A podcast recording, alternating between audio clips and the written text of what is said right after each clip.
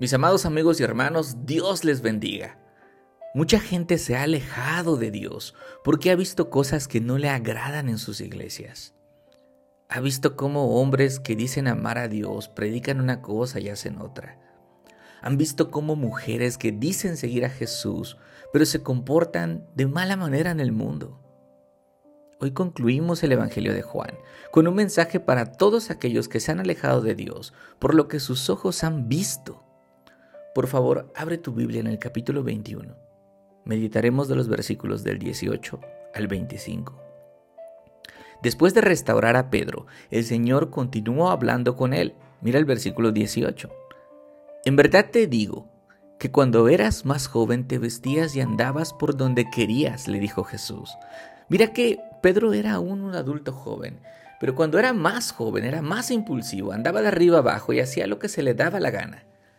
Pero llegará un momento, dice el Señor, cuando seas viejo, que extenderás las manos y otro te vestirá y te llevará donde no quieres. La tradición dice que Pedro murió con los brazos extendidos y que él no quería morir así, porque no era digno de morir como su Señor. A él lo crucificaron de cabeza. Para cuando Juan escribe este Evangelio es probable que Pedro ha muerto. Por eso dice, esto dijo Jesús dando a entender la clase de muerte con que Pedro glorificaría a Dios. El Señor ha prometido a Pedro llegar a viejo y que su muerte es para la gloria de Dios.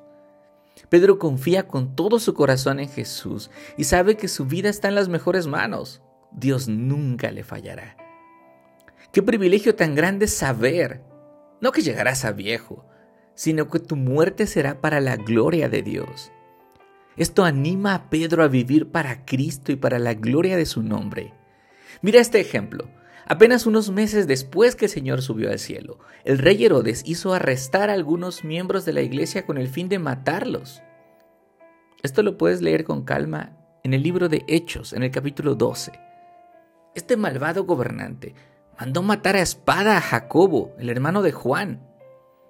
Y cuando vio que esto agradaba a los judíos, procedió también a arrestar a Pedro. Después de arrestarlo, lo metió a la cárcel y lo puso bajo vigilancia. Mira la exageración. De cuatro grupos, de cuatro soldados, cada uno. Él tenía la intención de hacerlo comparecer en juicio público después de la Pascua. Él quería matarlo. La misma noche en que Herodes estaba a punto de sacar a Pedro para someterle a juicio, Pedro dormía entre dos soldados sujetos con cadenas. Escuchaste bien. Pedro dormía mientras unos guardias vigilaban la entrada de la cárcel. Amigos, este es Pedro, que puede dormir la noche que va a ser juzgado para ser ejecutado. Él sabe que su muerte será para la gloria de Dios, así que no importa las adversidades, él puede dormir como un bebé sin que nada lo perturbe. Pero además, Pedro mira sus manos, imagina eso, imagina a Pedro mirando sus manos. ¿No son tan viejas? Hace unos pocos meses Jesús le había dicho que moriría cuando fuera viejo. Así que mis amigos, esta es la confianza que Pedro tiene en la palabra de Dios. Si el Señor Jesús lo dijo, se cumplirá. Así que Pedro sabe, yo no voy a morir aquí ni así. Por lo tanto, este problema no me quitará el sueño. Y efectivamente, Pedro no murió en manos de Herodes. Te invito a que después leas cómo es que Dios salvó a Pedro de esa fortaleza militar. Mientras tanto, regresemos al texto. Jesús le dice a Pedro al final del versículo 19, sígueme. Así como empezó este Evangelio con el llamado de Jesús a seguirlo. Así termina. Sígueme. Significa amar a Jesús. Y amarlo significa oír su voz. Así como una oveja oye la voz de su pastor y obedece sus mandamientos. Sígueme. Significa estar dispuesto a dar tu vida por Él. Y significa desde luego seguir sus pasos. Ser un imitador de Cristo. Ay, Pedro. Pedro aún tenía que equivocarse una vez más. Y así como cuando caminó en el agua y quitó los ojos del Señor se hundió, Ahora quita la vista de Jesús, voltea y ahí está Juan siguiéndolos, el discípulo a quien Jesús amaba, el que en las cenas había recostado sobre el pecho de Jesús y le había preguntado, Señor, ¿quién es el que te va a entregar? Entonces Pedro al verlo le dice a Jesús, Señor, ¿y este qué? Versículo 20. Amigos, no hay otra interpretación para la respuesta de Jesús. Él regaña a Pedro y le dice, si yo quiero que Él se quede hasta que yo venga, ¿a ti qué? Tú sígueme. En otras palabras le dijo, la muerte de Juan es mi decisión. Y eso es algo que a ti no te incumbe. Lo que Jesús enseña es que cada uno debe vivir con los ojos puestos en Jesús, no en los vecinos, ni los amigos, ni en los hermanos de tu iglesia. Tú sígueme. Aplica hoy también para ti, mi amigo. Vive para que tu vida y tu muerte sean para la gloria de Dios. Vive confiando en la palabra de Dios. Sigue a Jesús. Ámalo obedece sus mandamientos, comparte con otros que solo en Él hay salvación y sé un imitador suyo. Así, cuando mires a los demás, los mirarás con los ojos de Jesús, con ojos llenos de amor y no de celos, envidias o cuestionamientos que únicamente corresponden a Dios.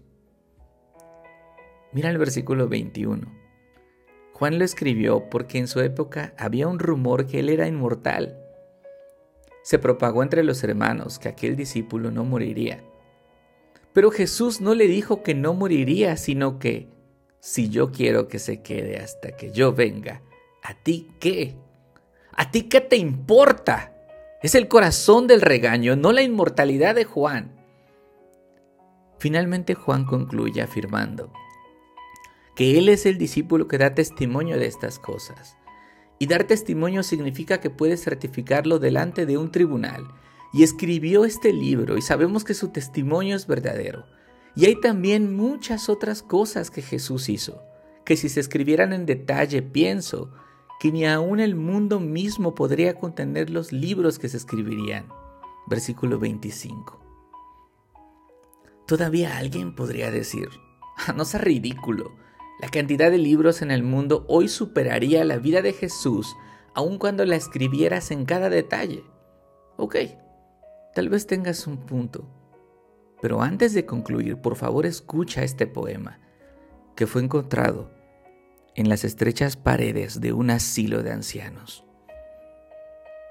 Si el océano fuera tinta y el cielo un pergamino, y cada tallo de la tierra una pluma, y cada hombre un escriba de profesión.